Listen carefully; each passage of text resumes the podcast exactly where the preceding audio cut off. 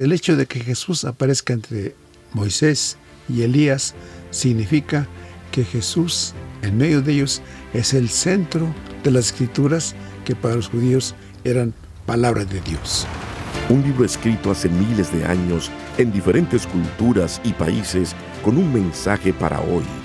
Para vivirlo, necesitas entenderlo. Explora la Biblia. La primera Biblia de estudio en audio que te ayudará a profundizar más en la palabra de Dios. Expertos biblistas explican los aspectos históricos y culturales que facilitan la comprensión del texto. Explora la Biblia. Pedro, Jacobo y Juan vieron la transfiguración de Jesús y escucharon una voz del cielo confirmando que Jesús es el Hijo de Dios. ¿Qué elementos encontramos en este pasaje bíblico? Hola, te saluda Lloyd Ortiz. En este episodio del podcast Explora la Biblia, analizaremos, junto al doctor Alfredo Tepox, el capítulo 17 del Evangelio según San Mateo.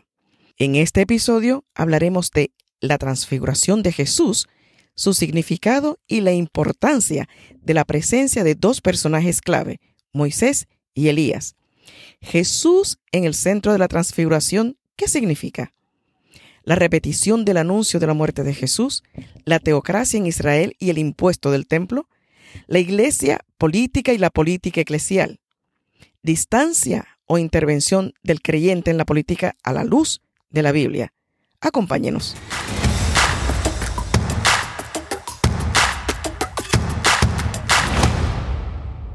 En un monte alto, Pedro, Jacobo y Juan vieron cambiar la apariencia de Jesús, lo cual era indicio de su poder y gloria. Una nube brillante descendió sobre ellos y una voz confirmó que Jesús es el Hijo de Dios a quien los discípulos deben escuchar. Este capítulo 17 comienza con, con, esta narración que siempre en lo personal me ha impactado mucho. ¿Qué nos puede hablar sobre este tema de la transfiguración? Si leemos el pasaje, y creo que lo estamos leyendo o escuchando, notaremos que en esta transfiguración aparecen dos personajes muy importantes para Israel y son clave en la fe israelita. Moisés, que recibió la ley y por supuesto la pasó al pueblo, y Elías, que fue el símbolo de los profetas por excelencia en Israel. Entonces el hecho de que Jesús aparezca entre Moisés y Elías significa que Jesús en medio de ellos es el centro de las escrituras que para los judíos eran palabras de Dios la ley y los profetas. Pero es interesante que el canon judío de las escrituras tiene tres secciones, ley, profetas y escritos. No hay aquí ninguna mención a los escritos.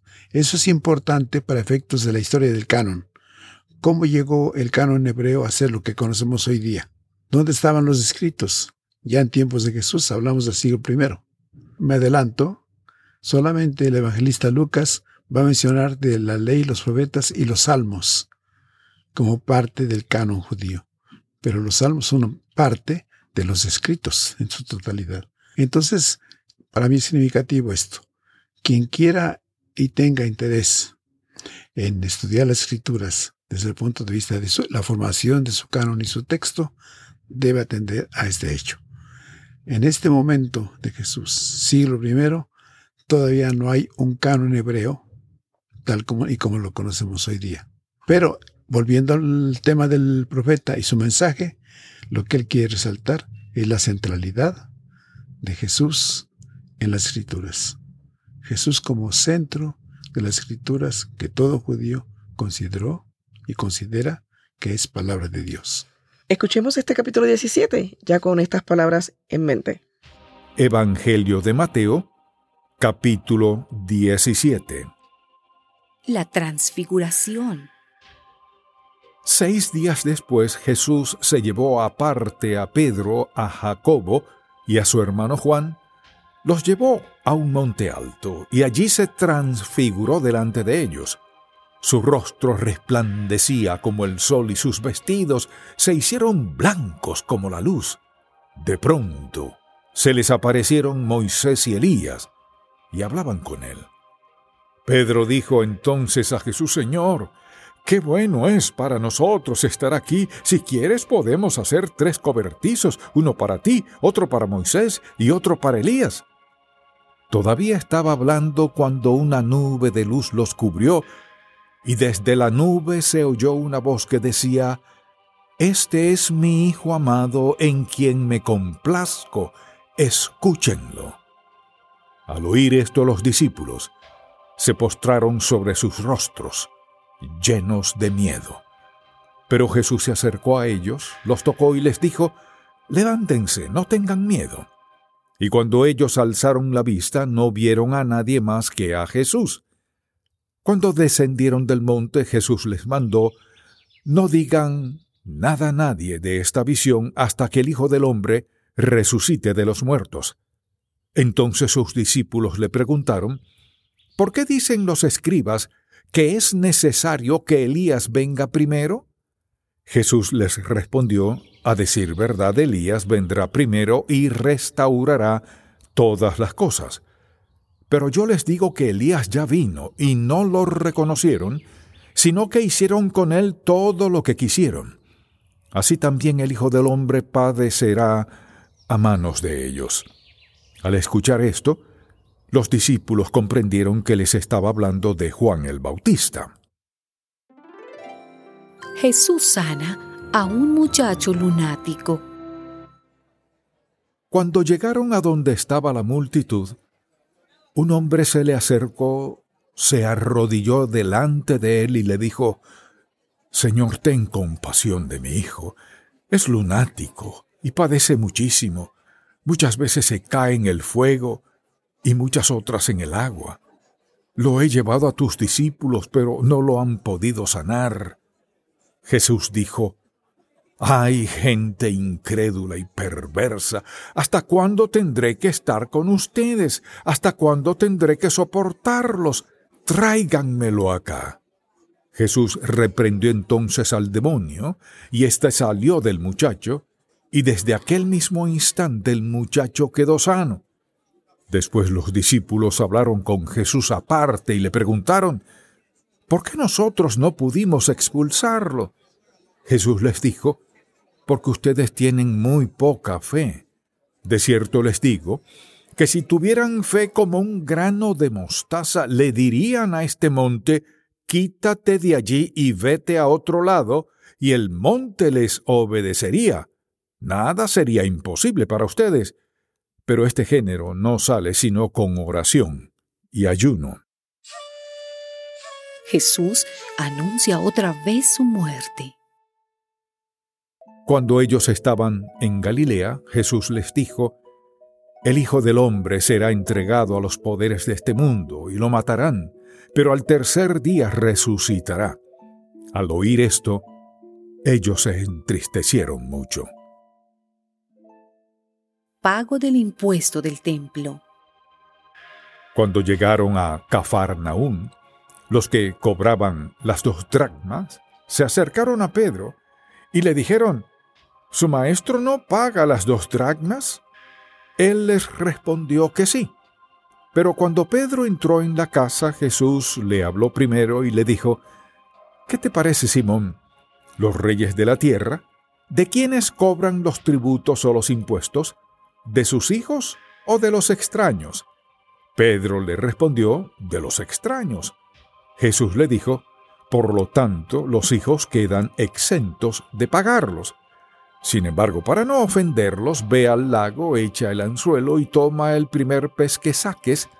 Al abrirle la boca hallarás una moneda, tómala y dásela a ellos por ti y por mí. Acabamos de escuchar el capítulo 17, Doctor Tepox, cómo resumimos lo que aquí presentamos, aparte de la transfiguración que hablamos anteriormente al texto bíblico. Hay varios aspectos que debemos señalar pero yo me centraría en la repetición del anuncio de su muerte. Va cobrando un énfasis particular esto. Jesús sabía, estaba consciente de su misión, sabía que su misión tenía un precio, en este caso su propia vida, y no tiene ningún reparo en recalcar que él va a sufrir. porque de acuerdo con las escrituras, y esto lo veremos más adelante, el Mesías pasaría por muchas agonías, muchos sufrimientos. Jesús estaba consciente de esto y Jesús en ese sentido fue fiel. En su calidad de hombre, fue fiel a la misión que sabía que debía llevar a cabo. Luego, la cuestión del impuesto del templo. Eso es interesante. Recordemos que Israel como comunidad, como reino, fue una teocracia. Y como teocracia había que pagar impuestos. Y que Samuel en el pasado advirtió al pueblo que cuando tuvieran rey, tendrían que pagar más impuestos, no solamente el diezmo para el templo y el culto, sino más impuestos al rey.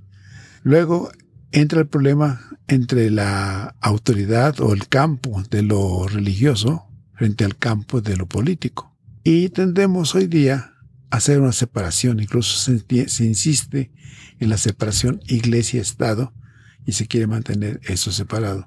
Pero a través de la historia vemos que la iglesia ha sido política y que la política ha sido eclesial. Cuestiones de conveniencia en ambos lados. El hecho de que Jesús aquí marque en el ejemplo de la moneda, ¿de quién es esta imagen? Pues es del César.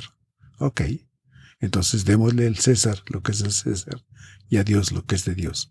Mantiene la distinción entre política y religión, entre iglesia y Estado. Entonces son dos entidades muy reales, hay que aceptarlas, que tienden a mezclarse, hay que aceptarlo, pero que a la luz de las escrituras y de la enseñanza de Jesús, debiéramos nosotros como creyentes mantener distancia en cuestiones políticas. Digo distancia, no digo no intervención.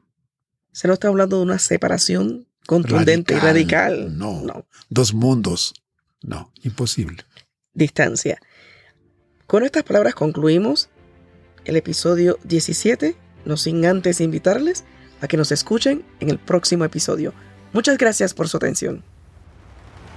Un libro escrito hace miles de años en diferentes culturas y países con un mensaje para hoy. Para vivirlo, necesitas entenderlo. Explora la Biblia. La primera Biblia de estudio en audio que te ayudará a profundizar más en la palabra de Dios.